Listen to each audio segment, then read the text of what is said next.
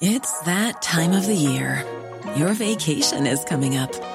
You can already hear the beach waves, feel the warm breeze, relax, and think about work. You really, really want it all to work out while you're away. Monday.com gives you and the team that peace of mind. When all work is on one platform and everyone's in sync, things just flow wherever you are. Tap the banner to go to Monday.com.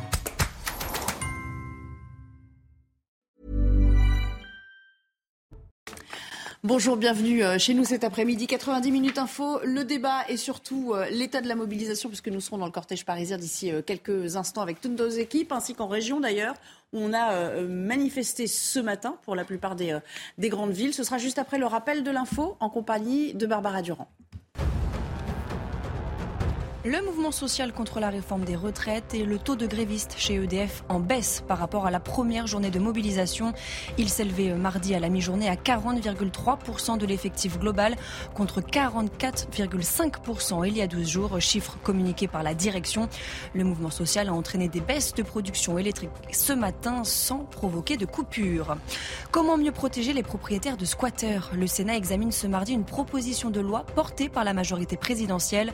L'une des mesures emblématique triple les sanctions encourues par les squatteurs jusqu'à 3 ans d'emprisonnement et 45 000 euros d'amende.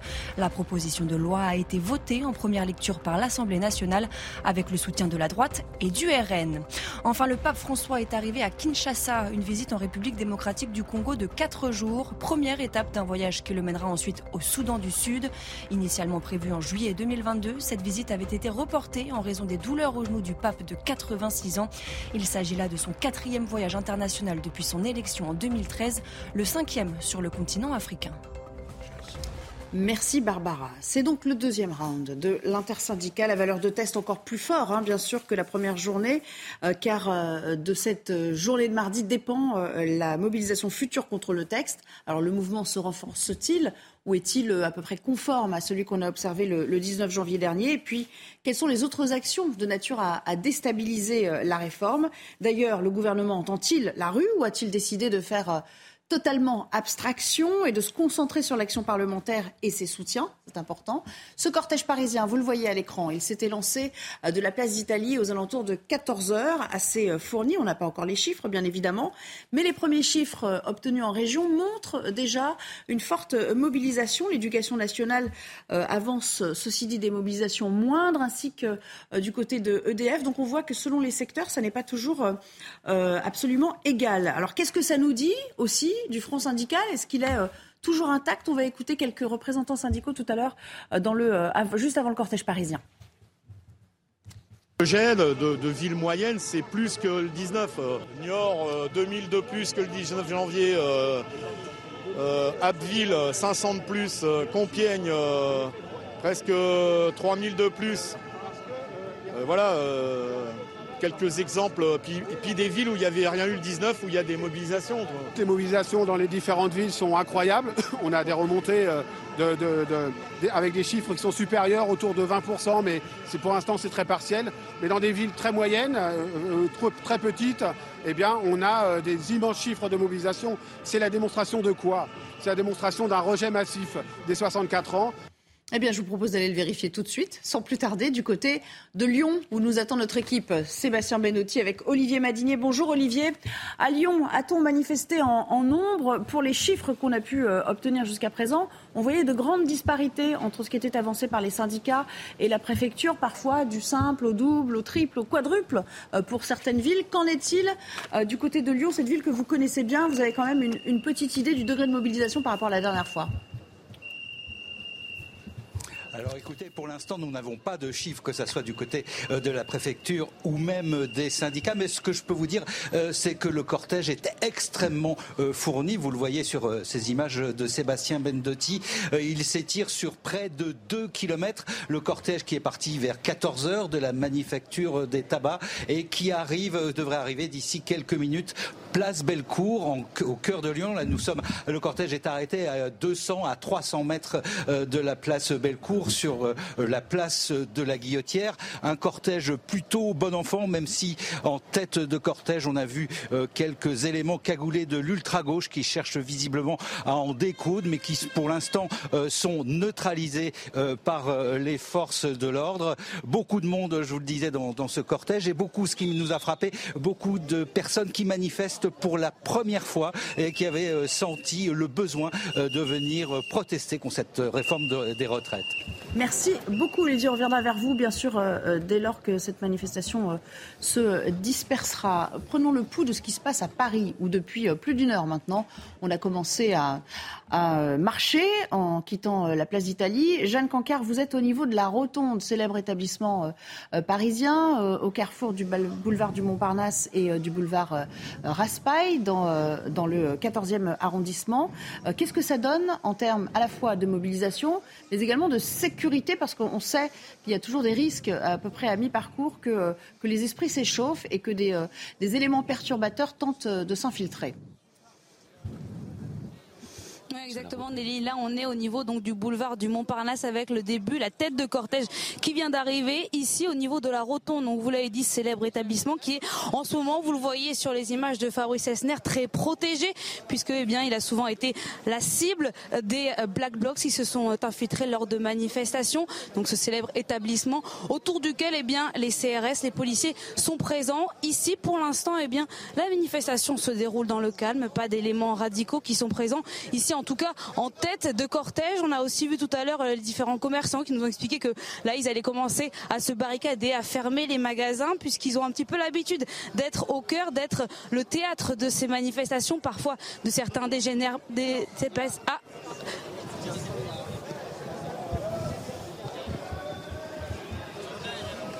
Voilà, on a perdu la, connexion euh, téléphonique avec, euh, avec Jeanne, tandis que la, caméra est toujours en mouvement. On va parler politique un petit peu avec vous, euh, euh, Florian Tardif. Je ne vous ai pas présenté les invités. Tiens, dans mon empressement de partir euh, sur le terrain, Georges Fenech est là. Bonjour Georges. Merci d'être là pour nous aider à commenter ces images. Et donc Florian Tardif, CRS Politique, je reviens vers vous dans un instant. Nous accueillons également Jean Messia et Pascal Bito Panelli. Je rappelle, Pascal, que vous êtes expert en sécurité. Euh, vous nous serez précieux sans doute dans les, dans les minutes qui viennent, puisqu'on vient d'aborder hein, l'aspect sécuritaire et, le dispositif qui est en place. Mais j'aimerais quand même qu'on prenne le pouls aussi de ce qui va se passer du côté de l'Assemblée euh, nationale et de l'exécutif. Euh, je crois qu'Elisabeth Borne a vu ses troupes aujourd'hui, enfin le groupe Renaissance.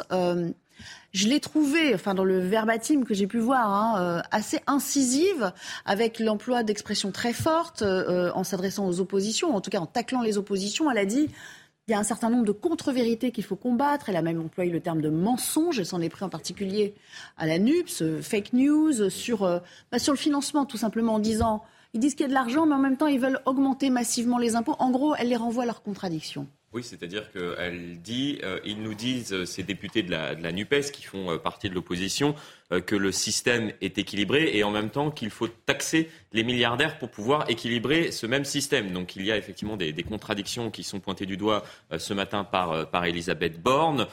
Il y a un message également important qui a été adressé ce matin en direction de ses troupes, c'est-à-dire de la majorité elle-même des députés Renaissance, des députés Horizon, mais également euh, des députés euh, du Modem. Il y a certains euh, députés qui ont montré quelques signes de faiblesse la semaine dernière, qu'on appelle députés frondeurs maintenant. Ils sont une douzaine environ. Pourquoi? Tout simplement parce que Elisabeth Borne a besoin de ces députés si elle souhaite faire voter le texte à l'Assemblée nationale. Elle a besoin de chaque député, car chaque voix compte, c'est-à-dire que le texte pourrait être voté si l'ensemble des députés de la majorité se mobilisent et si deux tiers des députés, euh, les républicains, se mobilisent également. Mais s'il y a certains frondeurs, si certains députés, comme c'est le cas à présent, euh, les républicains ne souhaitent pas voter le texte en l'état, le gouvernement sera obligé de passer en force, soit en utilisant le 49.3, soit en utilisant un autre, un autre article, 47-1. Je ne vais pas rentrer dans, dans, les détails, mais ça sera vécu comme un passage en force qui viendra, vous l'avez compris, alimenter la mobilisation qui est déjà très importante dans la rue. Alors vous avez fait le calcul, vous avez fait euh, le compte. Le compte n'y est pas. Hein. On serait le à compte n'y est pas. 5 ou 6 voix manquantes là. 289 voix pour passer. C'est la majorité absolue à l'Assemblée nationale. Les députés de la majorité sont 249. Si on additionne les députés LR, 62, ça passe. Sauf que, comme je le disais à l'instant, 12 députés environ euh, de la majorité ne souhaitent pas voter le texte en l'état. Ils sont une quinzaine à minima au sein des députés Les Républicains, c'est-à-dire que le texte aujourd'hui, à cette heure où nous parlons, ne passe pas, n'est pas voté à l'Assemblée nationale à quelques voix près. Georges Félec, vous avez une grande expérience euh, euh, parlementaire. Euh, quand Florian évoque le terme de frondeur, est-ce qu'on peut raisonnablement penser qu'ils vont in fine s'opposer au texte ou qu'ils rentreront dans le rang? On n'est pas là dans la configuration des frondeurs du, du PS à l'époque de François Hollande quand même. Bah, il y a toujours un risque hein, pour le, la majorité d'avoir des, effectivement des voix dissidentes. C'est vu dans d'autres souvenir hein, d'autres, d'autres situations. Normalement, vous avez une discipline de groupe, hein, surtout des sujets comme ça euh, fondamentaux, qui engagent l'avenir tout de même du gouvernement et derrière du président de la République, son quinquennat en tout cas. Euh, donc il y a des moyens hein, de faire pression sur, euh, sur les membres de la majorité, mais vous ne pouvez pas empêcher un certain nombre d'irréductibles qui ont des comptes à rendre dans leur circonscription. Ils entendent bien ce qui se dit. On sait que le scrutin est public, donc les électeurs sauront qui a voté quoi? J'ajoute que parmi euh, les fondeurs, on peut rajouter aussi quelques députés du Modem, notamment, hein, hein, qui font partie de la majorité. Il n'y a pas que Renaissance, où il y a, mmh. il y a quand même quelques, quelques doutes. Et sur l'utilisation, en plus, euh, sans rentrer dans la technique, du 47.1 de la Constitution, on n'est plus sur le 49.3, mais sur le 47.1 mmh. dans le cadre d'un projet de loi de finances de la sécurité sociale. C'est vrai que le gouvernement est plus à l'aise puisqu'il ne risque pas de motion de censure sur l'article 47.1. On ne peut pas engager la responsabilité euh, du gouvernement. Mais attention, le 47.1, c'est un, c'est un texte qui prévoit le, projet de loi de finances sécurité sociale sur des questions financières. Mmh. Or, dans ce projet, vous n'avez pas uniquement des questions financières. Vous avez euh, l'index euh, des seniors, vous avez les critères de pénibilité, vous avez de plus en plus de constitutionnalistes mmh. qui disent, et c'est aussi mon opinion, que ce sont des, on appelle ça des cavaliers, c'est-à-dire que le Conseil constitutionnel pourrait retoquer ce projet sur un certain nombre de dispositions qui, qui, qui, finalement ferait en sorte que le projet n'est plus son équilibre. Même Laurent Fabius lui-même a fait quelques mises en garde hein, de ah, ce point de vue. Vous avez raison. Laurent Fabius aussi a fait part euh, de ses réserves. Donc on est, on est à la fois sur des manifestations dont on ne sait pas exactement sur quoi elles vont déboucher, notamment en termes de blocage par la suite et tout, et on est sur une procédure législative dont on ne sait pas encore aujourd'hui ce qu'elle va pouvoir donner. C'est donc une période de très très grande incertitude. Alors, on a compris, Jean Messia, qu'il y avait euh, un point sur lequel euh, Elisabeth Borne et l'exécutif assument totalement leur inflexibilité, c'est ce, fameux âge de 64 ans. Est-ce que ça peut euh, se retourner contre lui? Est-ce que ça peut, comment dire, alimenter un peu le feu dans la rue, cette inflexibilité-là? Il est clair qu'Elisabeth Borne a fait tapis, si je puis me permettre cette expression de poker. C'est-à-dire qu'aujourd'hui, elle dit que de toute façon, il n'y a plus rien à négocier. Elle affirme qu'il n'y a plus de grain à moudre. Euh, et donc, effectivement, vous avez d'un côté l'inflexibilité du gouvernement sur euh, le critère qui est en plus le plus contesté euh, par les syndicats et, au-delà par l'opinion publique, puisque cette réforme est impopulaire non seulement auprès de ceux qui manifestent, mais cette manifestation et ces grèves sont majoritairement soutenues par les Français. Donc du coup, on a une véritable situation de blocage, c'est-à-dire un bras de fer. Et ce bras de fer est très important quant à, son issue, parce que de l'issue de ce bras de fer, c'est-à-dire si effectivement la rue gagne ou si c'est le gouvernement qui gagne, bah, dépendra d'abord le, devenir de l'Assemblée nationale actuelle, de la législature actuelle, puisqu'on pourrait très bien, si jamais le, texte ne passe pas, euh, Emmanuel Macron pourrait être contraint à la dissolution, ce qui serait, ce qui serait logique. Et euh, euh, par-delà, si vous voulez, le pouvoir législatif, c'est tout l'avenir du quinquennat lui-même euh, qui est désormais en pointillé. Donc ce qui est en train de se passer est peut-être un moment clé dans le deuxième quinquennat de Macron. La dissolution, c'est un mot tabou ou euh, dans les cercles informés, euh, dans, chez, les, chez les commentateurs politiques euh, qui sont du côté de l'Assemblée, dont vous êtes, on en parle quand même, et même du côté de Renaissance, on l'évoque à demi-mot. On en parle au sein de l'exécutif pour justement tenter de faire peur, non pas aux oppositions, on pourrait parler peut-être des républicains, mais surtout à la majorité. C'est le message qui est adressé aux frondeurs. Regardez, attention, si on convoque de nouveau des élections, vous pouvez perdre. C'est ce qui s'est passé, par exemple, euh, ce week-end. Thomas Minier, qui est un député de la majorité, député Horizon, a perdu face à un député de l'opposition, de la NUPES. Si vous voulez vraiment euh, être frondeur, très bien, nous allons organiser de nouvelles euh, élections, nous allons dissoudre l'Assemblée nationale. C'est la menace, entre guillemets, qui est ajoutée régulièrement par un conseiller, nous dit-on, proche de l'exécutif, proche d'Emmanuel Macron L'idée vient du, du, président de la République lui-même pour tenter justement, et on en a parlé à l'instant avec Elisabeth Borne, de resserrer mm. les rangs au sein de la majorité, de faire bloc derrière l'exécutif pour, pour avancer avec un, front uni en quelque sorte et ne pas se montrer euh, d'ores et déjà divisé alors que les, débats à l'Assemblée nationale vont être âpres la semaine prochaine. Alors j'aime bien cette image aérienne que vous apercevez. Là on est euh, du côté, euh, vous voyez clairement, hein, de Port-Royal, près du Crous. donc on a quand même pas mal progressé. Il y a une forte densité de population. Jeanne Cancard, vous n'êtes pas très très loin, à quelques centaines de mètres. boulevard du, du Montparnasse et du côté de la Rotonde, où là, le cortège maintenant semble si ce n'est être à l'arrêt, en tout cas stagner, peut-être en raison de, l'afflux justement de manifestants oui, exactement, Nelly. Vous voyez, on est en tête de cortège et donc il est en ce moment arrêté pour tout simplement eh bien, faire en sorte que le cortège se réunisse en un seul bloc. La mobilisation aujourd'hui, elle est forte. C'est évidemment ce qu'espèrent les syndicats, qu'elle soit autant, voire plus que celle du 19 janvier dernier. Donc là, tout simplement, eh bien, les manifestants, ils attendent dans le calme ici au niveau du restaurant de la Rotonde, boulevard du Montparnasse, que le cortège se reforme en entier. L'ambiance, pour l'instant, elle est plutôt bonne, plutôt bonne enfant. Tout à l'heure, il y a eu quelques insultes dirigées à l'encontre des euh, forces de l'ordre, mais pour l'instant, aucun élément radicaux repéré ici en début de cortège. Et vous le voyez sur ces images, eh bien, ce sont les magasins, les boutiques, les restaurants qui sont les principales cibles, comme ici la rotonde des Black Blocs, qui sont protégés en ce moment par les forces de l'ordre. Évidemment aussi beaucoup d'agences d'assurance, d'agences bancaires autour de nous. Là aussi, on l'a vu, elles sont toutes fermées barricadée, puisqu'on sait que ça reste la cible de ces éléments radicaux. Mais pour l'instant, l'ambiance, elle se déroule dans le calme ici, avec, on le voit, beaucoup de générations mélangées dans la rue, à la fois des retraités qui nous disent qu'ils viennent ici, non pas pour leur retraite, parce que ça ne les concerne pas directement, mais pour leurs enfants, leurs petits-enfants, qui sont aussi parfois présents ici, puisqu'on le voit, on peut le souligner aujourd'hui, peut-être même un peu plus que lors de la dernière mobilisation. La jeunesse est bien présente ici dans la rue à Paris. On reparlera de la mobilisation des lycéens qui a effectivement... Euh, grossi aujourd'hui par rapport au, 19 janvier, avec euh, cette manifestation qui se déroule sous quelques rayons de soleil dans le, dans le ciel parisien, qu'on n'avait pas aperçu d'ailleurs depuis euh, un certain temps. Euh, ça doit mettre un peu de baume au cœur des, manifestants. Parlons quand même de sécurité avec vous, Pascal Bito-Panelli. chaque manifestation est différente.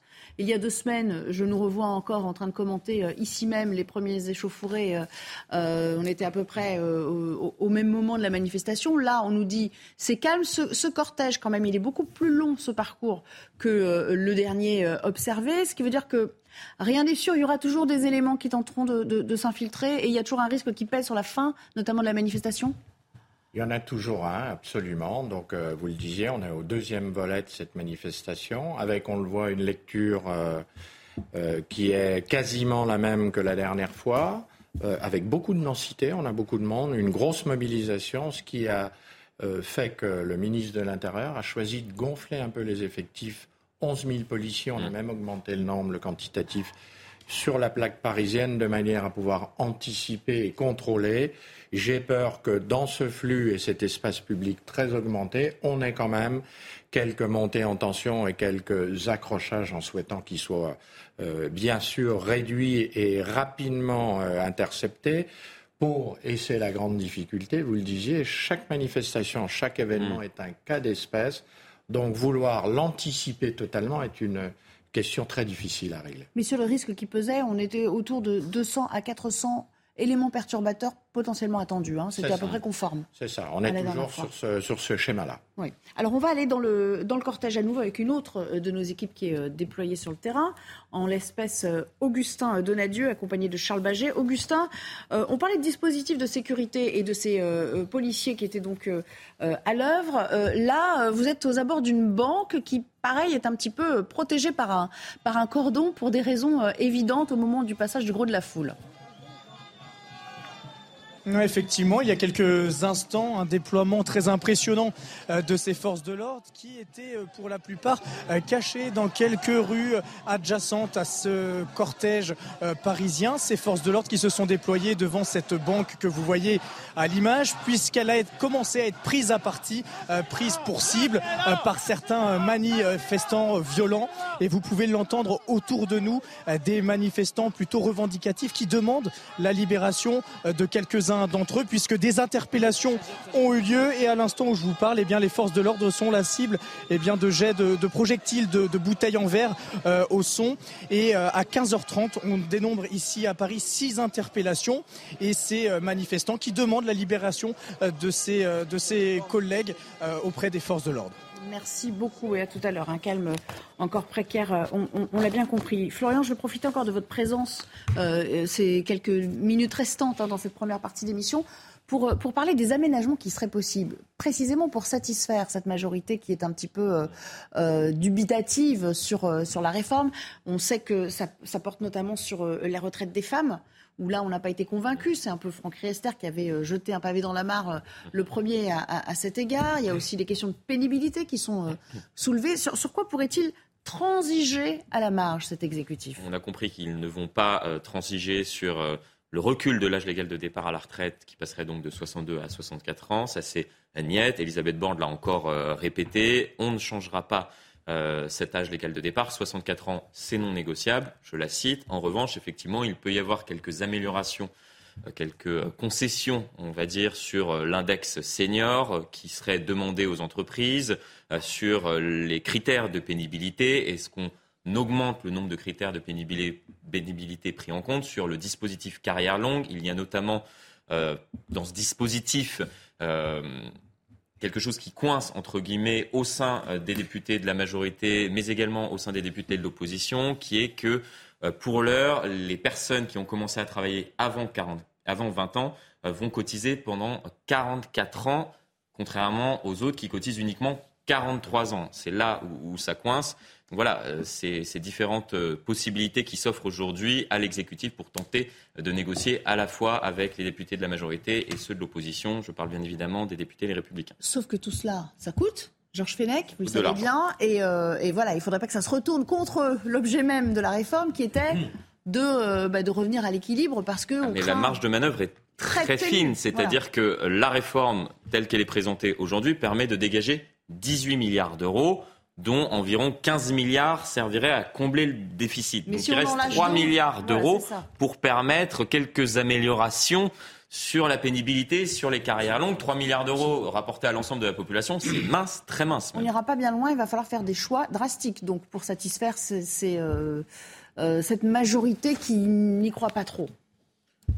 Moi, je pense que on peut effectivement améliorer un texte c'est important, la pénibilité, etc. Mais aujourd'hui, vous n'avez plus du tout d'écoute du pays sur ces questions-là, tant mm.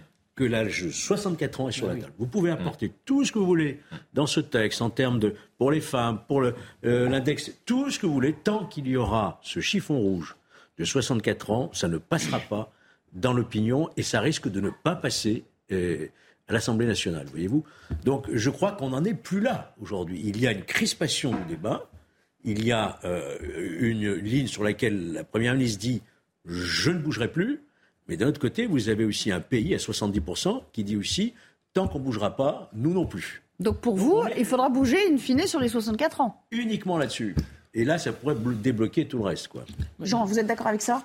Il va bah, falloir revenir un petit peu sur. Je, suis d'accord avec ça. Sur ce côté non négociable. Oui, oui, bien sûr. L'âge de la retraite, l'âge de 64 ans, est le point focal de cette réforme et, et, l'abcès de, fixation euh, euh, pour les, manifestants et, l'impopularité, si vous voulez, de cette réforme. En revanche, si vous voulez, la genèse de cette histoire commence quand même à Bruxelles, parce que vous, Florian Tardif l'a rappelé. Effectivement, 15 milliards de cette réforme seront dédiés à l'équilibre, mais vous voyez bien que cette réforme n'est pas faite uniquement pour atteindre l'équilibre, elle est faite pour dégager des excédents. Pourquoi? Parce qu'effectivement, la France a explosé les critères budgétaires euh, de Bruxelles. La trajectoire budgétaire, le programme pluriannuel euh, qu'a envoyé le gouvernement déraille complètement par rapport aux exigences européennes. Et donc il fallait, pour le gouvernement français, trouver des marges euh, d'excédent budgétaire pour combler d'autres dépenses. Donc ça aussi, ça pose problème. C'est assez iconoclaste parce que les réformes des retraites n'ont jamais été faites que pour rééquilibrer le régime des retraites pas pour dégager des excédents là, on pour, sort financer, du cadre. pour financer d'autres choses. Parce que des gouvernements. Bah, c'est Enfin, là, Attendez. ce sont des excédents pour pouvoir financer justement un- certaines dépenses. avancées sociales comme euh, les critères de pénibilité, comme Mais le on sort du cadre longue. stricto sensu de l'équilibre. D'autres Voilà. dépenses. Mais voilà, Ju- tout à fait. Juste, juste un dernier mot. En- en- Vrai- en fait, très vite, s'il vous très- plaît. Très vite. Je comprends pas, si vous voulez, que les Français se mobilisent dans la rue, que ce soit très impopulaire. Il y a eu une, une élection législative dans la Marne euh, dimanche. Le la candidate macroniste l'a emportée face à la candidate RN, donc celle qui est favorable à la retraite l'a emporté politiquement euh, face au camp. Donc il y a une forme qui- de contradiction. Bah, je comprends pas. Il faut Ok. à un moment, les Français. on est obligé de s'interrompre pour euh, une petite page de pub, mais on revient très vite dans le cortège euh, parisien où peut-être que ça commence un petit peu à s'échauffer, ça et là. À tout à l'heure. De retour avec vous pour la suite de 90 minutes info. Nous serons à nouveau dans le cortège parisien euh, de contestation de la réforme des retraites dans un tout petit instant. Ce sera juste après le JT de Mickaël Dorian. Bonjour Mickaël.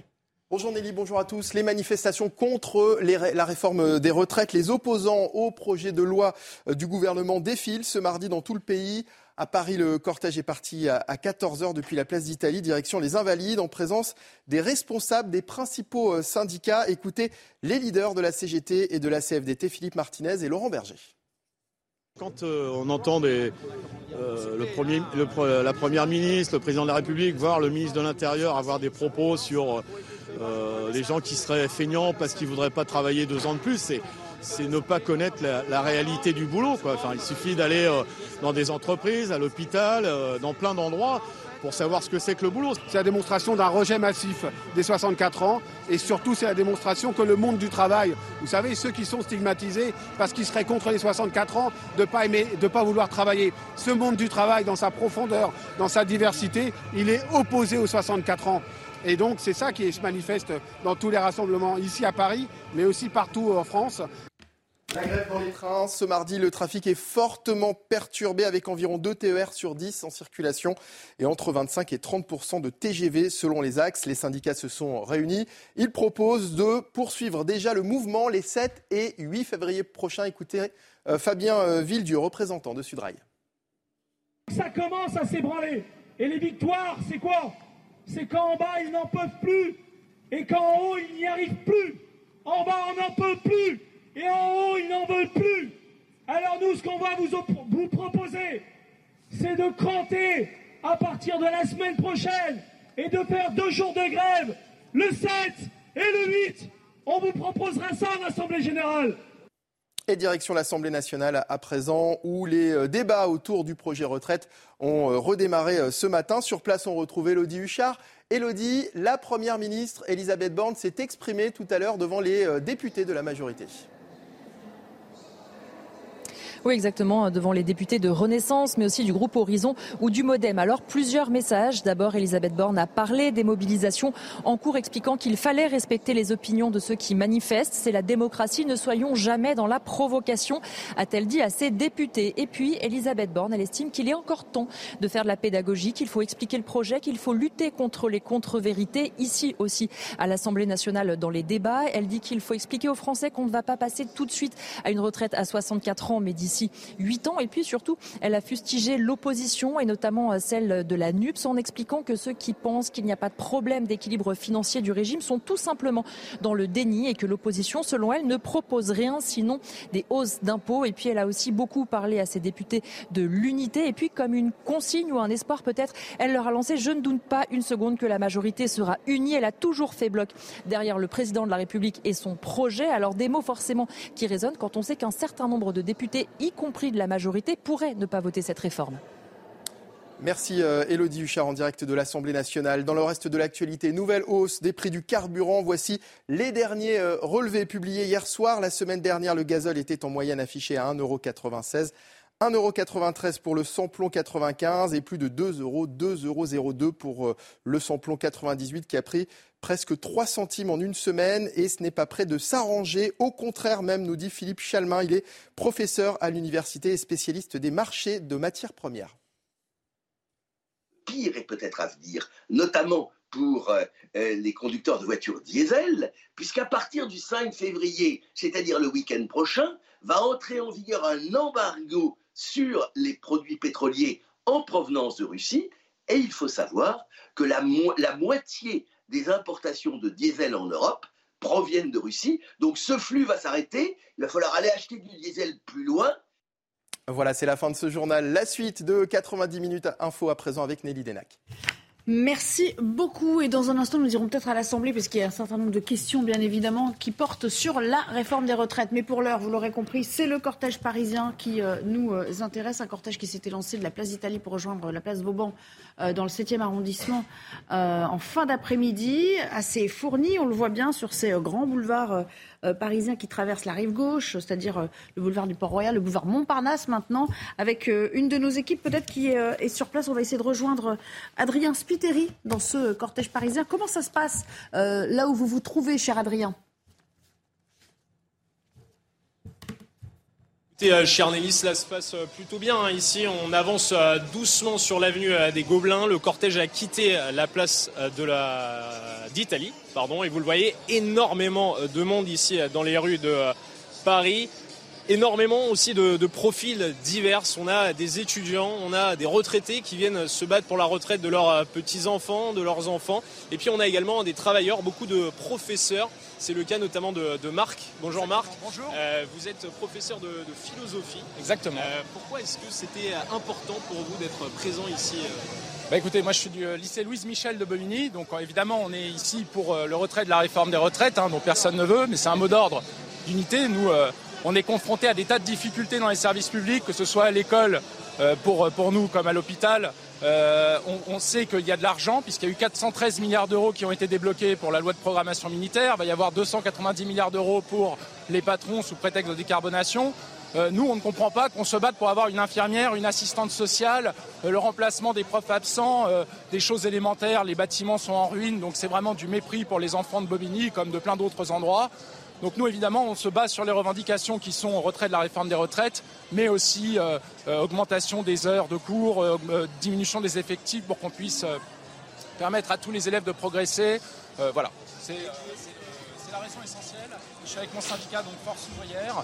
on est plein de syndiqués hein, dans, l'établissement pour combattre cette réforme et toutes celles qui, nous, qui démolissent notre service public. Qu'est-ce que vous attendez, vous, que le gouvernement euh, annule cette réforme des, retraites? Est-ce que c'est l'objectif Ah oui, c'est l'objectif. Réussisse son bras de fer? C'est le mot d'ordre. Hein. C'est le mot d'ordre qui a été, euh, euh, comment dire, vraiment porté le, 19, le 19 janvier hein, par des millions qui ont été dans la rue. donc ce, mot d'ordre, c'est évidemment l'objectif qui nous rassemble. Donc oui, c'est ce que nous attendons. Il n'y a, aucune raison de faire des économies de 10 milliards alors qu'il y a des centaines de milliards qui sont distribués.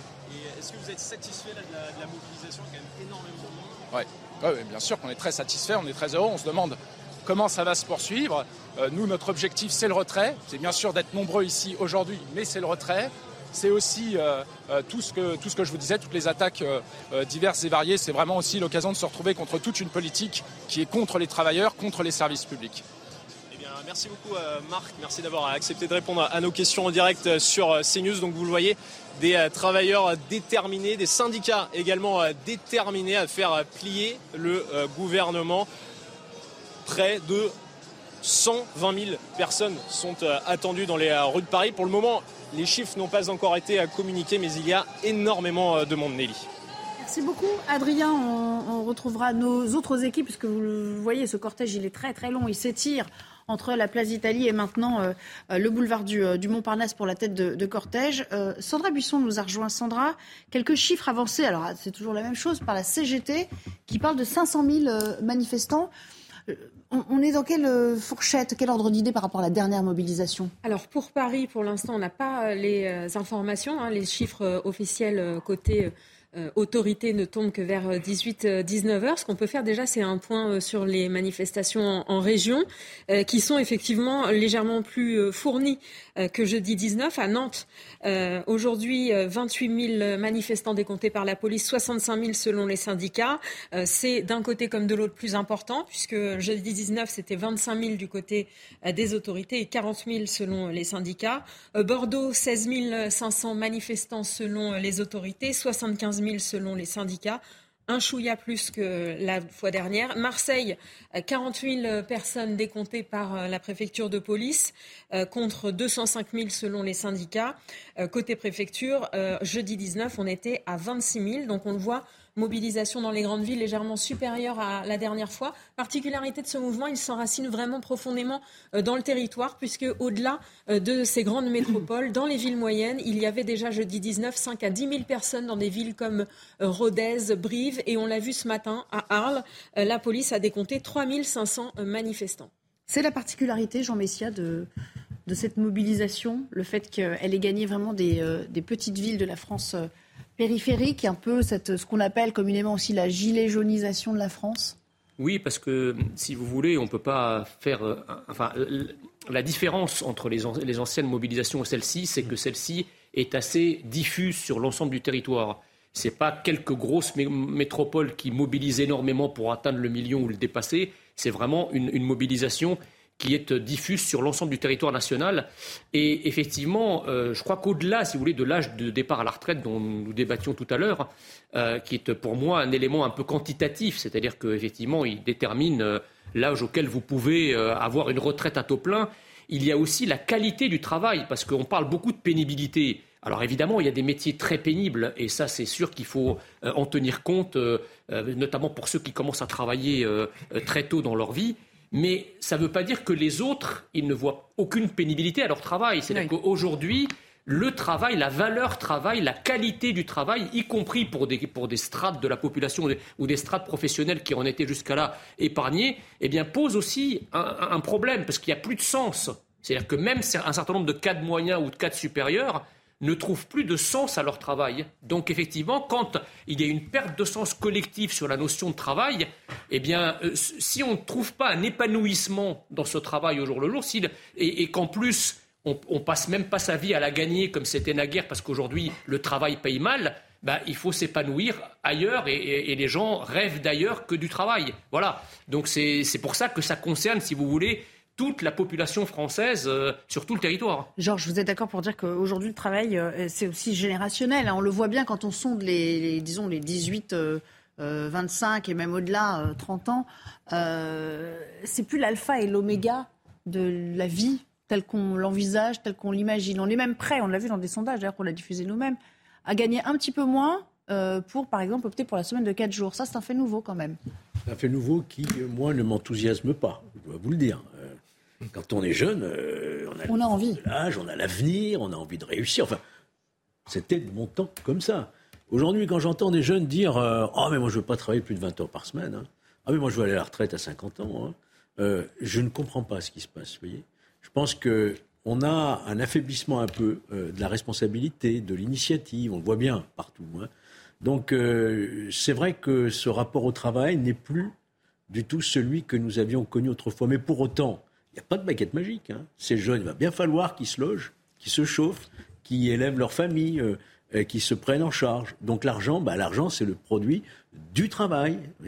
Donc euh, à un moment ou à un autre, ils reviendront à des réalités. Voyez-vous on reparlera tout à l'heure de la mobilisation euh, lycéenne et puis de ces réformes qui interviennent quand même tous les 10 ans. Vous l'avez vu dans l'actualité parlementaire euh, de ces 20, 30 bah, dernières années. Je crois que c'est la C'est un peu inéluctable. il y a eu beaucoup de réformes hein, depuis 1980. Mais ce qu'on peut noter d'ailleurs, c'est que euh, le gouvernement et le président de la République, aujourd'hui, tiennent en disant c'est pas négociable, etc. Alors que sous le précédent quinquennat, souvenez-vous, et alors qu'il avait une majorité absolue à l'Assemblée nationale, le président Macron avait reculé sur la réforme à points. Bon, la pandémie, bon dos à ce moment-là. Il avait reculé, souvenez-vous aussi, sur la CSG des, retraités, qui était un point de blocage des Gilets jaunes, et sur la taxe carbone. Donc un, un gouvernement de Macron qui recule, on l'a déjà vu par le passé, alors qu'il avait la majorité. Là, on est vraiment sur une réforme majeure et c'est vrai que c'est l'enjeu de ce deuxième quinquennat qui se joue en ce moment sous nos yeux. Euh, euh, au moins virtuellement dans, ce cortège en attendant qu'une de nos équipes puisse euh, se, se, signaler. Sandra Buisson, est-ce qu'on a déjà une idée du dispositif policier à l'œuvre Est-ce qu'il est conforme à la mobilisation du 19 janvier? Est-ce qu'il a été un petit peu adapté? Est-ce que ce sont les mêmes force en présence également? Alors légèrement euh, plus important que la fois dernière, mais à 500 euh, personnes de, plus. Donc on a 4000 euh, forces de l'ordre mobilisées pour cette manifestation. on attendait donc en amont 200 à 400 casseurs, hein, qu'ils soient ultra gauche mhm. ou ultra jaune. C'était sensiblement les mêmes attentes la fois dernière. La question, comme toujours, c'est est-ce qu'ils arriveront à passer à l'action. La fois dernière, ils ont tenté de le faire pendant une heure environ, de 15h30 à, 16h30. Il y avait eu d'ailleurs des heures et ils avaient été contenus, ces manifestants, par le dispositif des forces de l'ordre. Là, les craintes étaient un peu plus importantes parce que le climat est moins favorable. Les annonces du gouvernement ne, vont clairement pas dans le sens euh, des euh, syndicats et euh, les ultras n'ayant pas réussi à avoir gain de cause la fois dernière, les autorités s'attendaient à ce qu'ils reviennent de plus fort cette fois-ci. Pour l'instant, pour le dispositif de sécurité, il y a eu 7000 contrôles depuis ce matin, les contrôles menés en amont pour détecter les personnes qui seraient porteuses d'armes par destination. Vous savez, les boules de pétanque, les barres de fer, tout ce qui peut servir ensuite à s'en prendre aux policiers, détecter aussi les individus interdits euh, de manifester. Euh, six interpellations étaient euh, décomptées à, 15h30 et une tentative de dégradation à 15h45 et à 16h. voilà les, forces de l'ordre qui euh, sont euh, sur le terrain parce que, selon nos informations, euh, quelques individus casseurs sont rassemblés près de, près de la rontonde, tentent effectivement de, faire dégénérer la manifestation. Premières images donc de, voilà, de gaz lacrymogène et de jets de projectiles. Pascal Vito Panelli, c'est là que vous intervenez un peu. Voilà, on voit l'image est pas voilà est un, pas figée, donc c'est un petit peu difficile de se rendre compte exactement de ce qui se passe, mais clairement, on lâche un petit peu changer euh, d'atmosphère par rapport à tout à l'heure, ne serait-ce que parce qu'il y a ces fumées et ces forces euh, de police sur euh, l'avenue elle-même, alors que tout à l'heure, ils se contentaient, les policiers, de protéger les établissements bancaires. Hein, ça a changé. Tout à fait. Donc, sur le global, je constate qu'on reste quand même toujours dans le service d'ordre, c'est-à-dire dans le premier degré de l'ordre public. Sur quelques points, décristallisation des montées en tension qui ne sont pas des réelles dynamiques de basculement avec de ce que je vois sur les écrans avec de la violence, mais des forces de l'ordre qui se positionnent.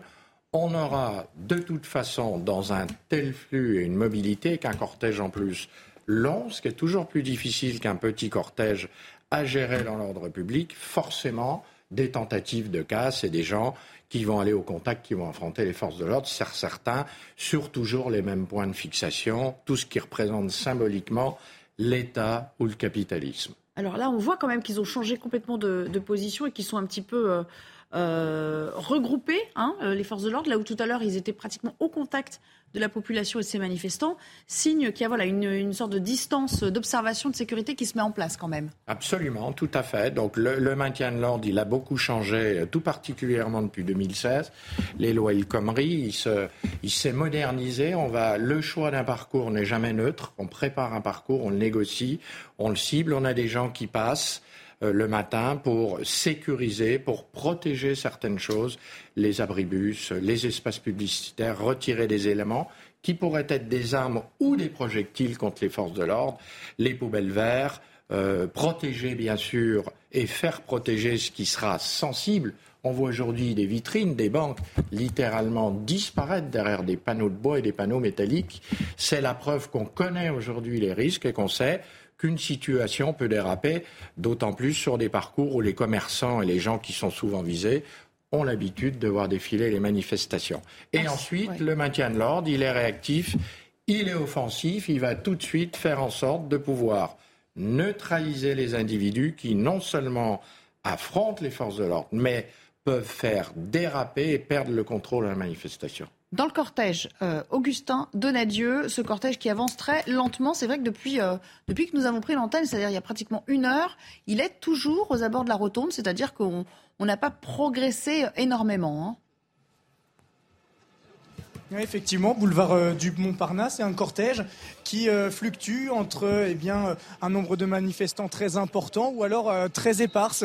Mais ce que l'on remarque, c'est qu'effectivement, autour de nous, la moyenne d'âge est particulièrement basse. À vue d'œil comme cela, eh bien, je dirais aux environs de, 30 ans. Donc une jeunesse qui s'est mobilisée fortement avec leurs syndicats, aux côtés des syndicats historiques comme la CGT, la CFDT, etc. Ce cortège qui continue eh bien, sa route en direction de la place Vauban, ce cortège qui s'est arrêté euh, plusieurs minutes pas, moins d'une demi-heure à un moment donné, puisque bien des manifestants ultra-violents, comme vous l'avez vu tout à l'heure, s'en sont pris à un établissement bancaire. Les forces de l'ordre se sont déployées pour eh bien, protéger cet établissement bancaire et une interpellation a eu lieu et donc certains manifestants ont tenté de libérer cette personne, ce qui a bloqué effectivement le cortège durant une trentaine de minutes. Mais pour le moment, le cortège continue sa route dans un calme apparent, avec quelques vapeurs, il faut bien le dire, de bombes lacrymogènes, mais tout se passe relativement bien ici, boulevard du Montparnasse. Et on a donc plusieurs points de vue là à l'écran. Vous voyez à la fois de l'intervention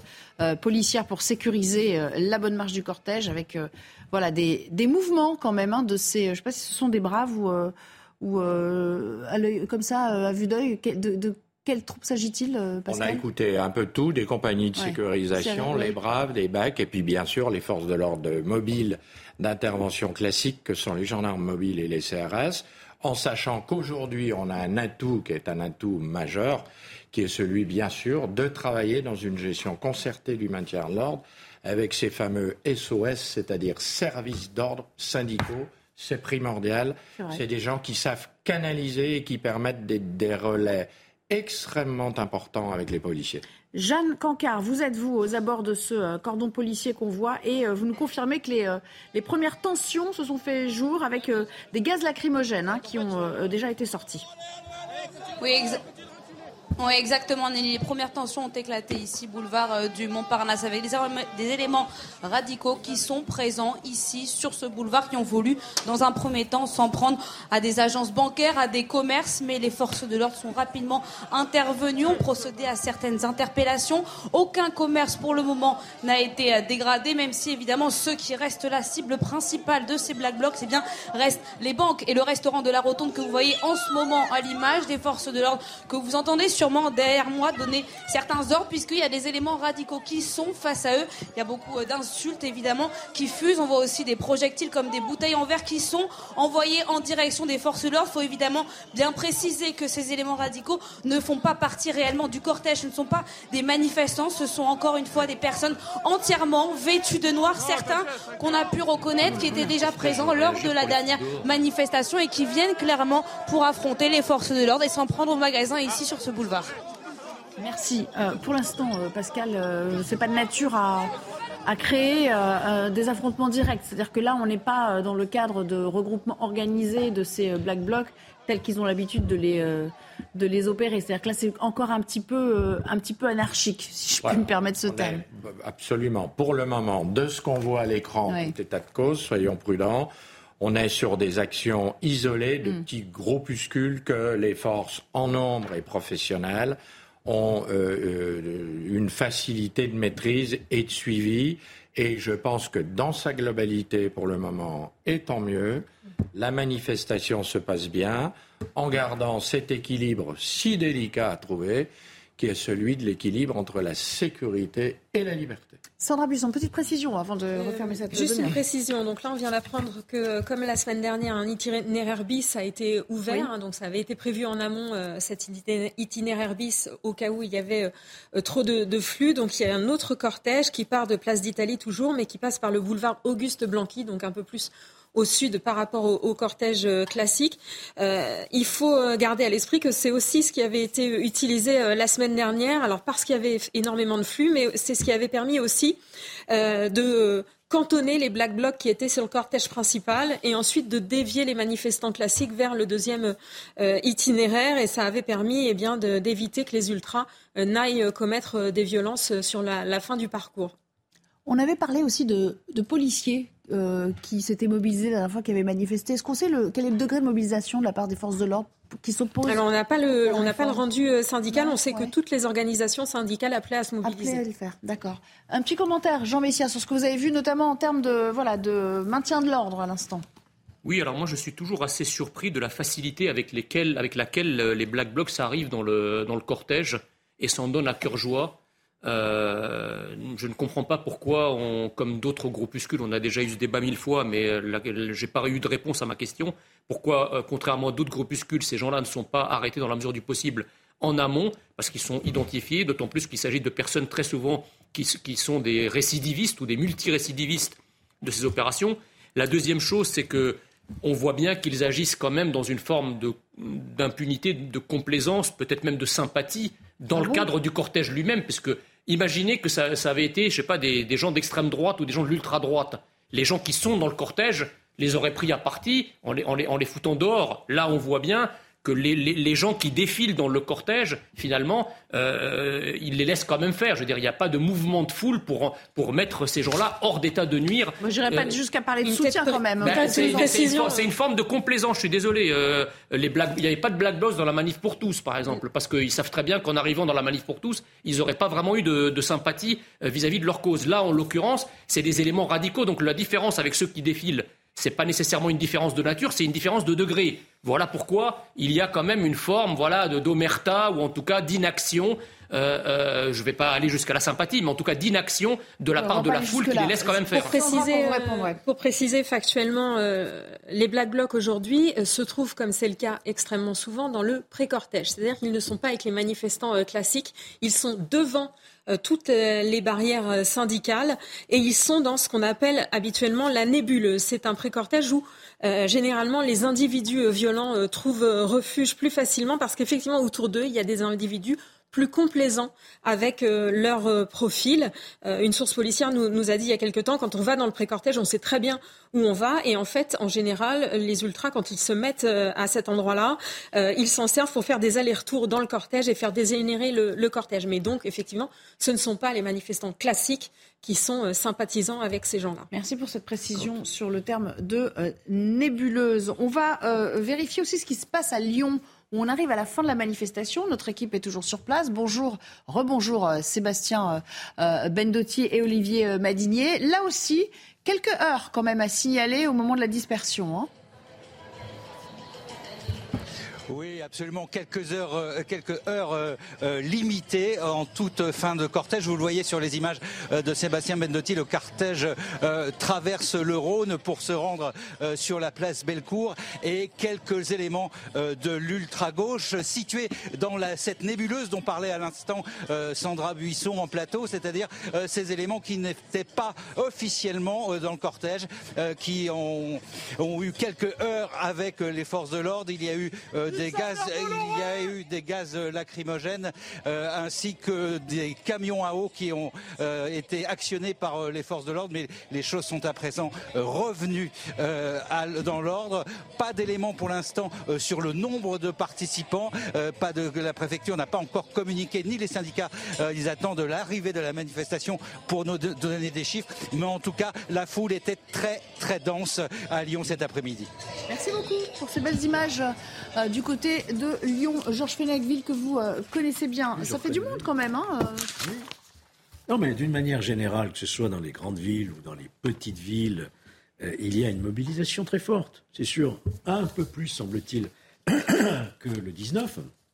Mais pour autant, pour autant, le problème va rester entier pour la suite. Hein. je ne pense pas qu'il y aura, enfin, il faut rester prudent, bien sûr, de, de débordements graves. Il y aura toujours quelques éléments sporadiques, mais d'une manière générale, la démonstration, elle est faite par les syndicats de l'unité syndicale, de la mobilisation du pays et de l'importance du nombre de manifestants. Mais pour autant, le problème, il reste entier. Oui, mais il va falloir qu'il y en ait combien de comme ça pour euh, faire plier éventuellement Il faut attendre maintenant les, fameuses journées des 7 et 8 février, on verra ce qui va se passer. Et d'autres actions conjointes peut-être. Et d'autres mm. actions. Et pendant ce temps-là, on va voir le déroulement de la procédure législative. Donc euh, pour l'instant, encore une fois, on en est toujours à une situation euh, de très grande, je disais tout à l'heure, incertitude à tous les niveaux. On n'est pas à l'abri, Jean Messia, que ça se corse encore plus si le texte venait à passer. Ça s'est vu dans l'histoire. Hein et ah bah, qu'après, le, texte soit euh, retiré, et in fine, ça arrive. Hein ah, ça, arrive. On a vu des, mouvements, des mouvements sociaux et des bras de fer entre la rue et le gouvernement qui ont duré des jours, mais même peut-être des semaines parfois. Euh, donc il n'est pas exclu, si vous voulez, que plus, le, plus ça dure et plus effectivement il y, a une, il y a une radicalisation des deux côtés, mais je voulais rebondir à nouveau sur la, nébuleuse évoquée par euh, Sandra Buisson tout à l'heure. Donc, s'il il y a une nébuleuse et si ces gens-là sont en dehors du cortège, c'est qu'ils sont identifiés, c'est qu'on sait qui ils sont. Donc, euh, si on arrive à identifier quelque chose qui s'appelle la nébuleuse, c'est que les forces de l'ordre peuvent agir préventivement comme, ils le font à chaque fois lorsqu'il s'agit d'autres groupes, euh, groupes violents. Donc, je ne, je ne, comprends pas, si vous voulez, cette, cette oui inaction, cette complaisance vis-à-vis de vis-à-vis de, de, sur l'interdiction, pardon, l'interdiction des premières manifestations des gilets mmh. jaunes.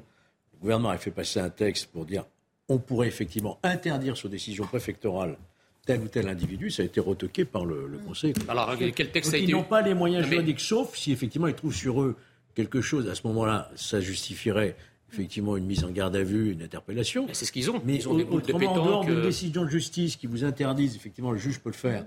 Euh, une manifestation, l'administration est quand même assez peu pourvue en, moyens. J'imagine que vous parliez des, Black Blocs qui sont là actuellement dans le, dans le cortège. C'est de cela que vous, vous, ben, parliez. si vous voulez, je ne comprends pas pourquoi, lorsqu'il s'agit des groupes d'ultra-droite, et je, persiste sur cette question. Oui, on va revenir sur l'exemple que il y a, Il y a des arrestations préventives et on ose le terme. Et le terme a, utilisé, a été utilisé par le ministre. Ce non, non, mais ce mot-là a été utilisé par le ministre de l'Intérieur lui-même au moment où c'est arrivé. Donc il y a eu des arrestations préventives. Au moment où ils font les arrestations préventives, ils ne savent pas que les gens sont armés. Ça, ils le découvrent une fois que les gens sont fouillés. Si, sinon ils n'ont pas le droit bah, de les arrêter. Attendez, ils savent que les gens sont. Mais moi, je vais vous expliquer comment ça s'est passé. je l'ai suivi l'arrestation des 40 personnes. Ils sont, ils sont pas, ils sont pas Merlin l'enchanteur. Alors, ils sont pas l'ultra-droite. Et, les Black Blocs, vous l'avez dit vous-même, juste à l'instant, vous l'avez dit vous-même, ils ont des boules de pétanque, ils ont aussi du matériel sur eux. Pour l'ultra-droite. Euh, allez-y. On peut discuter. Oui.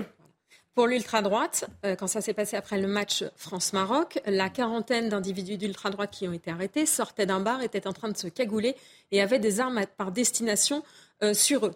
Si des individus d'ultra-gauche étaient euh, à la sortie d'un bar ce matin en train de se cagouler et avec des armes par destination, ils, seraient arrêtés. Là, ils sont dans la manif. Il y a effectivement. vous avez dit. Ils sont en dehors. ils sont dans le pré-cortège, mais ils sont devant. Là, euh, ce qui se passe, depuis ce matin, il y a des contrôles euh, en amont, que vous pouvez appeler préventifs aussi, euh, si vous voulez, pour déjà détecter les personnes qui viennent. Et on a des photos régulièrement des saisies, des armes par destination. Là, la préfecture de police vient de tweeter certains des éléments qui ont été saisis.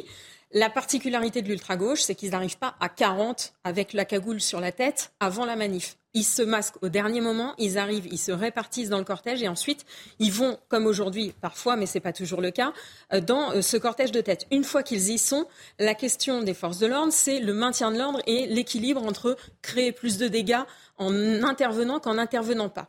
Donc on a vu des manifestations, notamment il y a euh, quelques années, en 2019, précédente manifestation contre la réforme des retraites, 400 Black Blocs qui étaient dans le cortège de tête, tenus au plus serré euh, par les forces de l'ordre parce qu'il y avait un, un, comment dire, un flancardage. Et ces gens-là, ils n'avaient pas été interpellés tout de suite parce que ça aurait créé trop de désordre et de violence vis-à-vis des manifestants classiques. Mais il n'y a pas eu de dégradation ni de tension parce qu'ils étaient tellement serrés qu'ils n'ont pas pu passer à l'axe. Le maintien de l'ordre, c'est toujours un, équilibre à trouver entre euh, est-ce que ça, ça, ça, arrangera la situation si vous intervenez ou pas. Là, ils y sont. Ils ont tenté de passer à l'action. Les forces de l'ordre sont intervenues. Donc non, ils ne s'égayent pas dans la nature. Ils n'ont pas réussi à passer à l'action. Les forces de l'ordre sont intervenues. Et d'ailleurs, c'est la particularité de ce maintien de l'ordre du nouveau préfet, c'est de laisser les forces de l'ordre euh, plus éloignées dans euh, les rues adjacentes et de les envoyer au dernier moment et le plus rapidement possible quand il y a des débordements pour y mettre fin. Et là, on l'a vu, ils y, ont, ils y ont mis fin. Pascal Vito Panelli, d'une certaine manière, ces groupuscules qu'elle décrit là, qui euh, tentent de passer à l'action mais qui sont euh, euh, repoussés, eux, ils profitent justement de, la présence d'autres personnes de, cette foule pour la prendre quelque peu, quelque part en, otage. C'est-à-dire qu'ils se servent de la confusion créée autour pour pouvoir commettre leurs méfaits. Donc c'est une sorte de prise d'otage parce qu'ils savent que les CRS vont pas foncer dans la foule. Oui, tout à fait. Oui, que les forces de l'ordre vont avoir du mal Une forme d'opportunisme. discriminer les publics, tout à fait. Et donc vont se, vont se mêler comme un caméléon et en prendre les couleurs, voire après en, kidnapper même l'ADN de cette manifestation. Alors Georges l'a dit, et c'est vrai, et c'est vrai que c'est une thématique euh, sur laquelle le débat est important. L'interdiction administrative de manifester retoquée par les hautes administrations euh, reste quand même un dossier qu'on explore de plus en plus et qui reste ouvert sur les bureaux des pays la pratique. Il est vrai que c'est quelque chose qu'il faut peut-être euh, regarder de plus près, sur lequel il faut qu'on monte de degré en degré. Retour sur le terrain avec Adrien Spiteri, euh, qui est dans le cortège également. Adrien, que se passe-t-il à l'endroit où vous, vous déambulez avec la foule? Eh bien écoutez euh, Nelly, le cortège euh, continue euh, d'avancer doucement dans le calme, là où nous nous trouvons sur l'avenue des Gobelins, c'est-à-dire en milieu fin de cortège. Énormément de monde ici à Paris, des syndicats, des politiques membres de la NUPES, des étudiants également, des travailleurs et même des retraités, tous sont venus euh, dire non à la réforme des retraites, au report de l'âge légal de départ à 64 ans. Ils espèrent, en somme, faire plier le gouvernement, le convaincre qu'une majorité de Français sont hostiles au projet. Des manifestants euh, satisfaits globalement de la mobilisation euh, aujourd'hui dans les rues de Paris. Entre 80 000 et 100 000 personnes étaient attendues. Alors les chiffres seront communiqués en fin de journée, mais à première vue, le pari des syndicats semble avoir été gagné, de réunir autant, voire plus de monde que le 19 janvier dernier. Merci beaucoup, Adrien, accompagné de Jules Bedeau pour euh, les images. Je vous propose d'écouter Laurent Berger pour euh, la CFDT. Lui aussi, hein, il est inflexible sur cette question des 64 ans, mais dans l'autre sens, bien sûr, il dit on ne veut pas, que ce soit 63, 64, 65, on ne veut pas toucher au euh, départ de l'âge légal et il a bien l'intention de batailler ferme avec l'exécutif. Écoutez. Cette réforme, elle n'est pas partie du travail, elle est partie de l'équilibre financier. Ce que dit le monde du travail aujourd'hui, c'est on voudrait qu'on parle de notre travail. Et comme on va parler de notre travail, on voudrait vous faire la démonstration que 64 ans, c'est pas possible. C'est pas possible, on n'en veut pas. Et donc, il faut que le gouvernement écoute. S'il n'écoute pas, on recommencera. Georges Fenech, euh, c'est pas les plus virulents à la CFDT. Néanmoins, voilà, ils en ont fait une sorte de, de casus belli hein, de cette euh, question des 64 ans, comme toutes les autres organisations euh, euh, syndicales. Mais on sent que dans les actions à mener, euh, de blocage notamment, ils ne sont pas totalement en phase à la CFDT avec la CGT. Ce n'est pas la même philosophie de toute façon euh, euh, syndicale. C'est aussi parce qu'il y a cette crainte finalement qu'à force de blocage, on pourrait voir une partie de l'opinion se retourner. Et là, ce serait peut-être désastreux en termes d'impact. Vous avez raison. Mais c'est tout ce qui fait la différence, je dirais, entre la CFDT, dont on dit qu'elle est un syndicat réformiste, et la CGT, qui est plus dans la contestation forte Mhm. Je ne dis pas violente, hein, contestation forte avec euh, effectivement des situations de, blocage, on l'a vu. Hein. Mais au fond, euh, euh, demain, on va bien voir ce qui va se passer. Les, actions illégales qui ont déjà été annoncées par la CGT, elles sont déjà, de mon point de vue, contre-productives.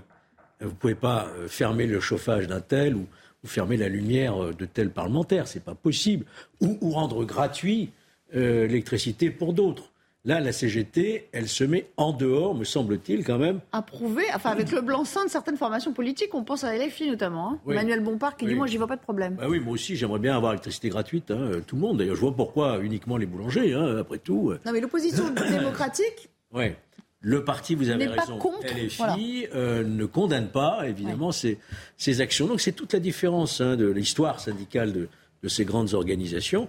Mais ce qu'il faut retenir malgré tout, c'est l'unité syndicale aujourd'hui sur le rejet total de cette réforme. Ça n'a pas toujours été le cas dans l'histoire de la contestation euh, des réformes de retraite Il y a l'unité syndicale comme ça. Hein. Je crois qu'il faut remonter peut-être à 2010. Hein.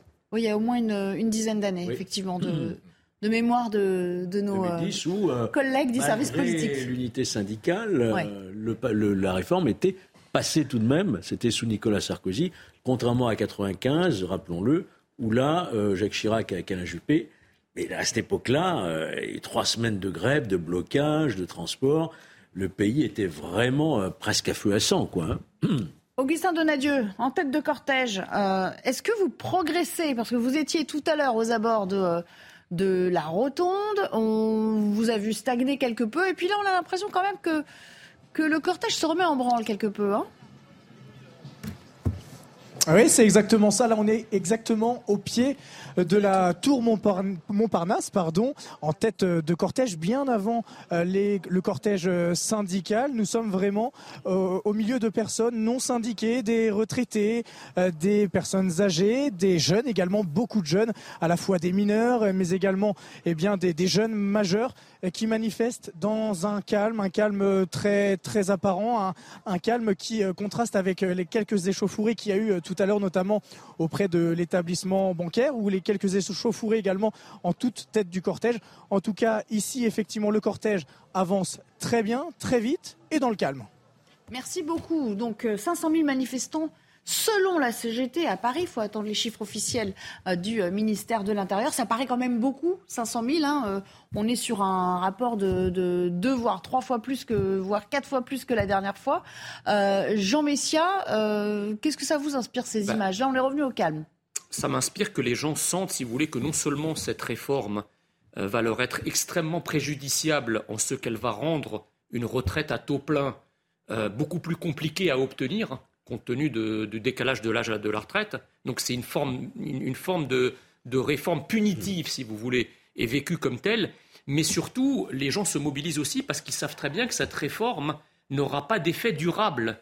C'est-à-dire que si effectivement, le, comment dirais-je, la cause de la réforme, c'est le déséquilibre entre les cotisants et ceux qui sont à la retraite, bah, ce n'est pas cette réforme-là qui va euh, régler l'infrastructure de ce problème cette réforme, elle, réagit en superficie, elle réagit en aval au problème du déséquilibre financier, mais elle n'en règle pas les causes. Donc il faut s'attendre, et les gens le, sentent et le savent pertinemment, que dans 2, 3, 4 ans, eh bien, le pouvoir arrivera avec une nouvelle réforme.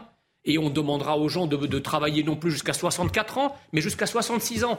Et tant qu'on ne s'est pas attaqué aux, aux racines euh, du mal, c'est-à-dire les racines, ce sont la croissance économique l'emploi et la démographie, c'est la, solution euh, pérenne à notre financement du système des retraites. Ce sont, voilà, c'est la politique familiale et la politique de réindustrialisation, c'est-à-dire de croissance et d'emploi. Si vous ne traitez pas ces deux fondements de notre État social de manière générale et de notre système de retraite de manière particulière, ben vous êtes condamné à ne jamais régler le problème de manière définitive. Et en France, les gens n'ont pas envie, excusez-moi, de travailler jusqu'à 70 ans ou 75 ans. Le problème, euh, euh, Georges, c'est pas du tout pour euh, valider ou dire ou disculper ce gouvernement-là, mais le problème, ce qu'il dit sur la politique nataliste, l'anticipation, la mise en place de, de choses solides pour faire qu'un pays, en termes d'emploi et de croissance, effectivement, se porte bien bah, ça n'a pas été fait par les gouvernements précédents non plus. On aurait très bien pu, tout en réformant, mettre en place les, un terreau favorable pour qu'on ne on se retrouve pas à chaque fois confronté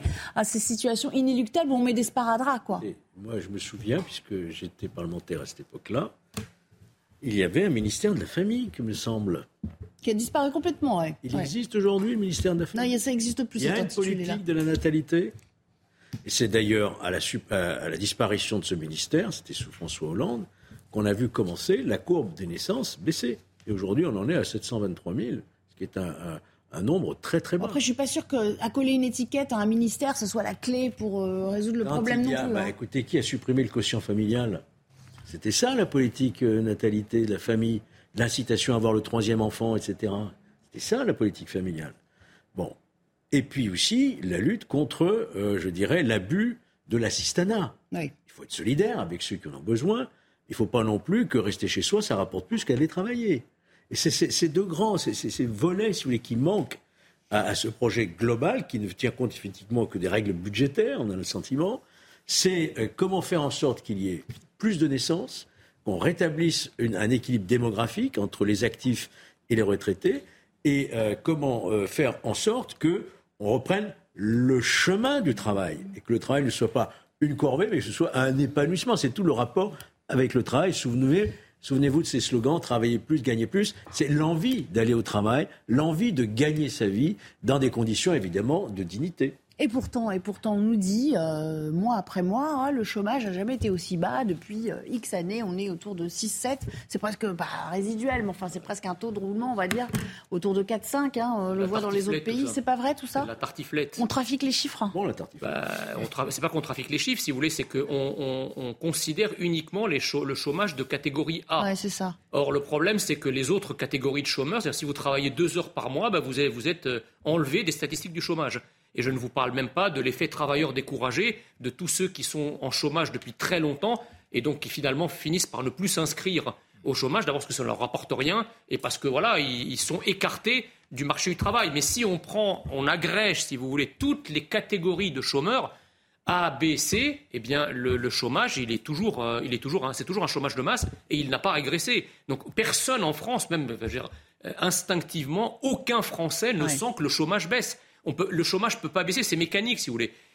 La croissance provoque une création d'emplois qui provoque une baisse du chômage. Si vous n'avez pas de croissance, vous n'avez pas d'emploi qui se crée, et donc vous n'avez pas de chômage qui baisse. On peut pas, le, chômage, le, chômage, il ne peut pas baisser par magie. Oui, c'est structurel. Voilà, et puis c'est un enchaînement mécanique dont la genèse n'existe pas en fait. On parlait tout à l'heure, faites-moi penser tout à l'heure à parler de l'emploi des, seniors, c'est très important parce que là, on a dit que l'exécutif était un petit peu était petit bras hein, sur cette question, pas très ambitieux, le fameux index. Euh, euh, indice euh, à diffuser plutôt que des sanctions fermes contre les, les employeurs qui joueraient pas le jeu. Mais on va retourner dans le cortège parce qu'Adrien Spiteri est avec un invité, oui, un manifestant qui est, qui est retraité, je crois, Adrien.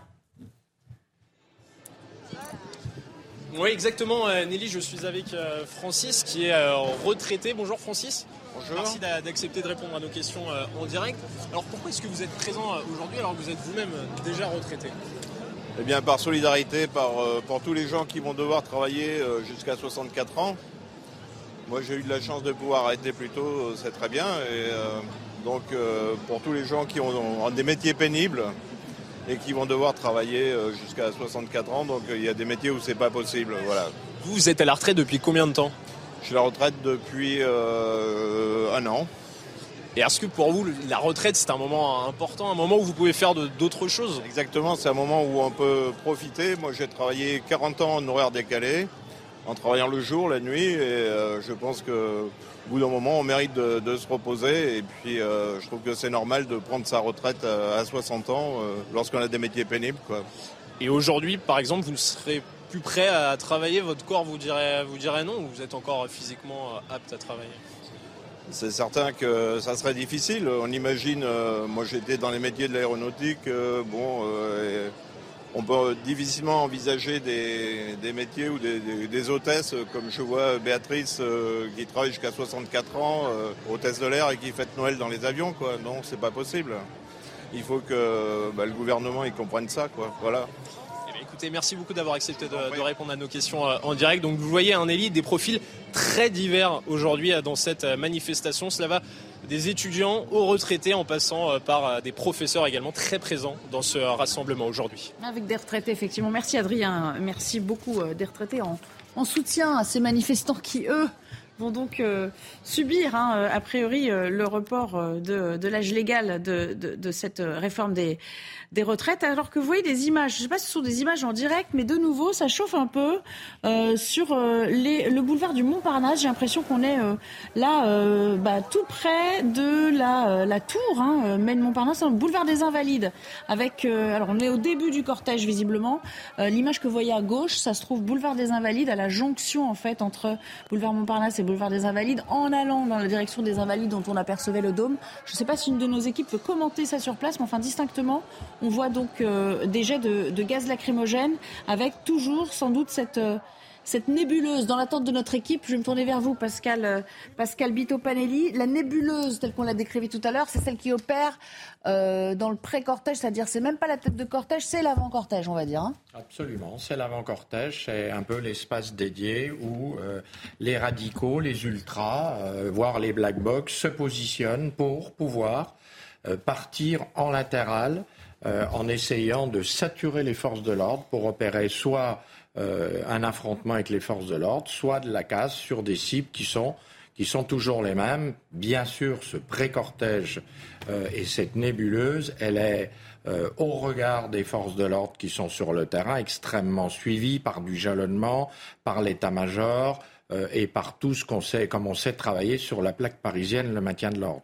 Mais il n'empêche que lorsqu'elle est en nombre, il est difficile de, contrôler tous les départs. Là, on voit que sur quelques endroits, heureusement qui sont assez rares, les forces de l'ordre, pour reprendre de la distance, reprendre le terrain et faire redescendre la tension, sont obligés d'utiliser les gaz lacrymogènes et, et, ensuite de se repositionner pour apparemment, vous voyez, faire en sorte que l'ensemble du cortège à cet endroit puisse retrouver son calme et sa dynamique d'avancer. Allez, une première charge des policiers contre euh, cet attroupement d'hommes et de femmes en noir qu'on a euh, aperçu à l'écran, Pascal. Tout à fait. Et là, voilà, il les repousse. Des, bons offensifs et des actions d'interpellation de la BRAF qui vont interpeller les individus radicaux pour les sortir du dispositif et faire redescendre la tension, reprendre position ensuite. Rappelons-le, aujourd'hui, le maintien de l'ordre, il est bien sûr, toujours dans la, proportion, dans le fait d'éviter le contact, mais quand même, lorsqu'on a des éléments radicaux, des éléments violents, on les interpelle immédiatement pour les sortir de la manifestation et les interpeller, faire redescendre la tension, ramener l'équilibre, euh, avec notamment les Braves. Là, on voit beaucoup de mouvements. Ils sont quelques-uns quand même, là. Il y a nettement plus de monde que tout à l'heure. Hein. On l'avait dit au départ de l'émission, il était certain qu'avec ce nombre, avec cette densité, on aurait une présence entre 200 et 400 euh, éléments radicaux sur zone. Alors, ce qui est un peu triste, là, ça vient de me revenir, parce qu'on a aperçu les images de l'hôpital Necker, hôpital des enfants malades, c'est la, euh, la, PHP. Vous avez peut-être souvenir les uns et les autres euh, qu'il avait été pris pour cible déjà par des groupuscules. Hein, en 2016, je crois, il y avait eu des manifestations violentes. C'était en, en, 2016, il me semble, contre la loi travail. Hein, je ne sais plus ce que c'était à l'époque, mais il y avait eu la loi El Khomri, non? La loi El Khomri, euh, et ils avaient été, euh, et cet établissement euh, hospitalier avait été pris pour cible avec des vitres qui avaient été brisées, il y avait des tags, et tout le monde s'en était ému parce que quand même s'en prendre à un édifice public qui plus est soigne des enfants. Voilà, c'était un peu limite. Et là, on est aux abords même de l'hôpital Necker que vous avez aperçu sur, sur les images. Georges Fenech, un petit commentaire peut-être. écoutez, moi je suis vraiment, euh, d'abord, euh, je salue le travail de, ces forces de police hein, qui sont euh, extrêmement mobiles, efficaces, on les voit. Hein. Ça a bien marché la dernière fois, ça a été salué, hein, leur action. Oui, mais en même temps, je suis scandalisé, bien sûr, je pense comme tous ceux qui regardent ces images, que quelques individus cagoulés en noir perturbent une, belle manifestation comme celle-ci. C'est une manifestation bon enfant, on l'a bien vu. Donc ce qu'on attend, c'est qu'à l'issue de ces interpellations, véritablement, il y ait des sanctions très lourdes qui tombent par la justice pour les dégradations, les violences qui sont commises sur les forces de l'ordre. Voyez-vous? Et puis qu'on en arrive, effectivement, une fois qu'ils sont identifiés euh, dans un fichier, qu'on ait les moyens, effectivement, que l'administration ait les moyens de leur interdire. Parce que ce sont des gens qui sont. Euh, qui ne respectent rien, quoi, qui ne respectent pas ces libertés de manifester, qui ne respectent pas euh, les forces de police. Et c'est une poignée, même 200, 400, ça peut paraître beaucoup, mais c'est quand même une petite poignée qu'on connaît. Vous avez raison, ils sont identifiés. Donc il faut véritablement en finir avec ces black box. Quoi. Augustin Donadieu, euh, vous êtes euh, quelque part dans le cortège. Peut-être pouvez-vous commenter, je ne sais pas si vous êtes aux abords de ce qui se passe là, euh, avec des heures qui, se précisent et des charges, des contre-charges, voilà, des, des mouvements beaucoup plus prononcés que tout à l'heure. Effectivement, je vais vous expliquer la situation qui est en train de se tendre euh, quelque peu ici. Nous sommes boulevard des Invalides, entre la tour Montparnasse et les Invalides, à l'avant de la tête du cortège, du moins à la tête de l'avant du cortège. Je ne sais pas si vous me comprenez, oui. mais les forces de l'ordre sont actuellement en train de, scinder en deux l'avant du cortège, avec à l'avant les éléments radicaux et derrière ceux que vous voyez, eh bien derrière l'image, euh, devant l'image, pardon, eh bien ces personnes qui tentent de rejoindre leurs collègues devant. Alors effectivement, les, policiers, les gendarmes ont chargé euh, ces manifestants pour disperser la foule, à coup également de, gaz euh, lacrymogène. La situation se tend un petit peu, mais cela reste raisonnable pour le moment. Quelques jets de projectiles en, direction des, forces de l'ordre, mais pour le moment, visiblement, pas d'interpellation, en tous les cas, devant nous à cet instant. On parle de combien d'individus euh, Quelques dizaines, une petite centaine, parce qu'on avait parlé d'un gros chiffre. Clairement, là, il n'y a pas 400 personnes qui agitent la manifestation, mais quand même, ils ont réussi pour certains à se regrouper par petits groupes? Oui, ils ont réussi à se regrouper par petits groupes, notamment là autour de nous où ils sont euh, plusieurs euh, dizaines. Mais comme je vous le disais, l'autre grande partie de ces euh, éléments radicaux sont à l'avant du cortège, encore plus loin, là où les policiers ont scindé le cortège en deux. Donc difficile à notre niveau, à cet instant, de comptabiliser les éléments radicaux que vous entendez d'ailleurs autour de nous chanter des chants anticapitalistes et anti-police. Merci beaucoup Augustin pour, euh, pour ces images. Merci à Charles Baget qui vous euh, accompagne également. Jean Messia, un commentaire sur, euh, sur ces images. On approche de la fin hein, du, de la manifestation. C'est-à-dire qu'il faudra suivre aussi avec attention ce qui se passe du côté de, de la place Vauban tout à l'heure. Hein. Tout à fait. bah, écoutez, moi je, je salue également le, travail des forces de l'ordre hein, qui sont toujours dans un contexte extrêmement dangereux avec des individus qui les encerclent et qui sont pas animés de bonnes intentions, c'est le moins qu'on puisse dire. Euh, en fait, les, forces de l'ordre dans ce type de, manifestation, c'est la République française. Et donc ils se doivent euh, d'agir euh, en ayant la main lourde et, la, et, la, rancœur aiguë parce qu'il est inadmissible que dans, dans, notre pays, on ne puisse pas manifester, c'est un droit constitutionnel, mais de manière pacifique. Donc, je, voilà, moi, tout mon soutien aux forces de l'ordre dans, ces circonstances, mais surtout, encore une fois, Georges Fenech l'a réitéré, les Black Blocs sont à, soit à 80% des gens qui sont identifiés parce que soit ils ont été déjà appréhendés, soit ils ont déjà été condamnés. Donc ce sont des gens qu'on connaît. Je ne comprends pas pourquoi le gouvernement, dans ces conditions, euh, une fois que les gens sont connus, identifiés, eh bien, euh, ne procède pas directement à leur identification et à leur arrestation. Alors, je ne veux pas verser non plus dans le complotisme, mais c'est vrai que dans une manifestation comme mm. ça, qui est quand même euh, qui, porte sur un, sujet aussi important que cette réforme des retraites, qui, euh, comment dirais-je, braque tout le pays, euh, je, ne, comprends pas, si vous voulez, qu'une poignée de personnes puisse perturber la manifestation au point que nous parlions désormais que de ça, que des problématiques sécuritaires. C'est-à-dire qu'à partir du moment où ces scènes surgissent, eh bien, est évacué le fond du débat. On ne parle plus de la retraite, de la réforme. On en a parlé un petit peu, mais là, oui, effectivement, on, est, sur ça. Et si ça continue jusqu'au jusqu'au bout de la manif, bah, vous pouvez être sûr que ce soir, on aura le trois quarts des... On ne peut pas suspecter euh, le gouvernement et en particulier euh, le préfet de police euh, de Paris, Laurent Lunès, de ne pas avoir mis les moyens pour sécuriser et être présent sur le terrain. Oui, il dit pas ça. quand même il parle de les interpeller, de les identifier. Oui, c'est ça. Je ne, je, non, non, je ne parle pas de ça. Qu'il y ait les moyens pour agir en aval une fois que les individus se mettent en action. J'ai pas de problème avec ça. Le problème, c'est que dans d'autres circonstances, on sait agir en amont. Au moment des Gilets jaunes, rappelez-vous, il y avait des barrages de police. On avait autorisé les policiers à ouvrir les voitures, à ouvrir les coffres et à saisir du matériel. Il y a eu des réquisitions du parquet. Bah, bah, et alors, qu'est-ce qu'on attend pour le faire? Ça ne se justifiait pas, là. Bah, attendez, vous rigolez ou quoi? Vous avez vu les, scènes de violence? Auxquelles on assiste, mais c'est pas la première fois. Pour l'instant, c'est quand même bien maîtrisé, et c'est quelques scènes par-ci par-là. Oui, ça n'est pas ce qu'on a connu en 2019 et en 2020. C'est vrai, mais en même temps. Parce qu'à l'époque, il n'y avait pas de service d'ordre. Oui, mais c'est vrai. Mais Alors, vous vouliez parler du fond On va justement rejoindre une de nos équipes. C'est Thibault Marcheteau qui est euh, avec euh, un manifestant, je crois qu'il s'appelle Clément. Et euh, voilà, vous allez l'interroger sur, sur ce qui l'a poussé à sortir de chez lui et à rejoindre la rue aujourd'hui. Vous, regardez, vous me regardez moi. Effectivement, Nelly, on est avec Clément, 28 ans, dans le spectacle vivant. Est-ce que vous pouvez nous expliquer en quelques mots pourquoi vous êtes tenu à être dans les rues de Paris aujourd'hui? Ben, pour moi aujourd'hui c'est important qu'on continue de se battre pour euh, nos droits. Euh, voilà, euh, il y a de plus en plus de recul sur la plupart de nos droits sociaux.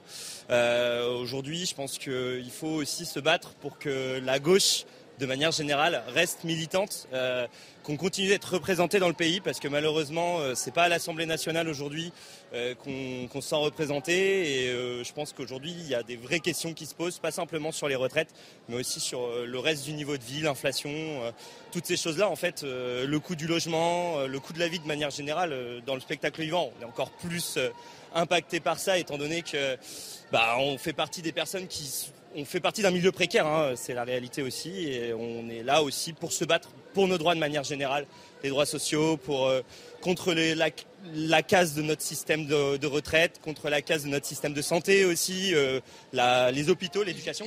Et, justement, sur, sur, la réforme des retraites, est-ce que vous êtes prêt à un compromis, un, référendum, une, une, négociation, une nouvelle négociation avec les syndicats ou non, c'est niette euh, Moi, pour l'instant, je ne crois pas du tout à la négociation euh, avec le gouvernement qui actuellement veut pas faire de recul, au moins sur l'âge pivot. Euh, nous, on veut aussi euh, simplement bah, le retour de la retraite à 60 ans, en fait, euh, comme avant 2012, si mes souvenirs bons. voilà. Merci beaucoup. vous voyez, Nelly, c'est le profil totalement différent, intergénérationnel, cette manifestation. On a vu beaucoup de jeunes aujourd'hui également. Merci beaucoup à vous, Adrien, pardon, Thibault Marcheteau. On a quatre équipes hein, déployées sur le terrain aujourd'hui. On est riche pour couvrir cette manifestation avec cette vue aérienne que vous apercevez de ce boulevard qui s'étire donc euh, jusqu'aux Invalides avec des, échauffourées qui ont commencé à, poindre avec le, à la faveur de la nuit qui va commencer à tomber aussi d'ici euh, une petite heure. Il faudra suivre avec attention ce qui se passe notamment euh, au moment de la dissolution, de la dispersion de cette manifestation à l'arrivée place Vauban. Ça se trouve en plein 7e arrondissement, juste à côté des Invalides, un lieu très symbolique. Donc là, on imagine que ce sera aussi hyper sécurisé. Mais tout cela, bien sûr, vous le suivrez dans l'édition euh, Punchline. Ce sera avec euh, Laurence euh, Ferrari d'ici quelques instants. Laurence qui va prendre la main. Je vous remercie à tous les trois de m'avoir aidé à, commenter ces images. Voilà, bon, un peu de mobilier urbain qui brûle, mais c'est vrai qu'on s'était quand même prémuni pas mal. Hein, Pascal Bitopanelli, on avait enlevé en amont beaucoup de ces, de ces projectiles de fortune qui pouvaient poser problème et éventuellement servir à ces éléments perturbateurs. Pour l'instant, c'est à peu près sous contrôle, mais on vous laisse, Laurence, suivre le reste et la fin de cette manifestation. Excellente soirée sur notre antenne.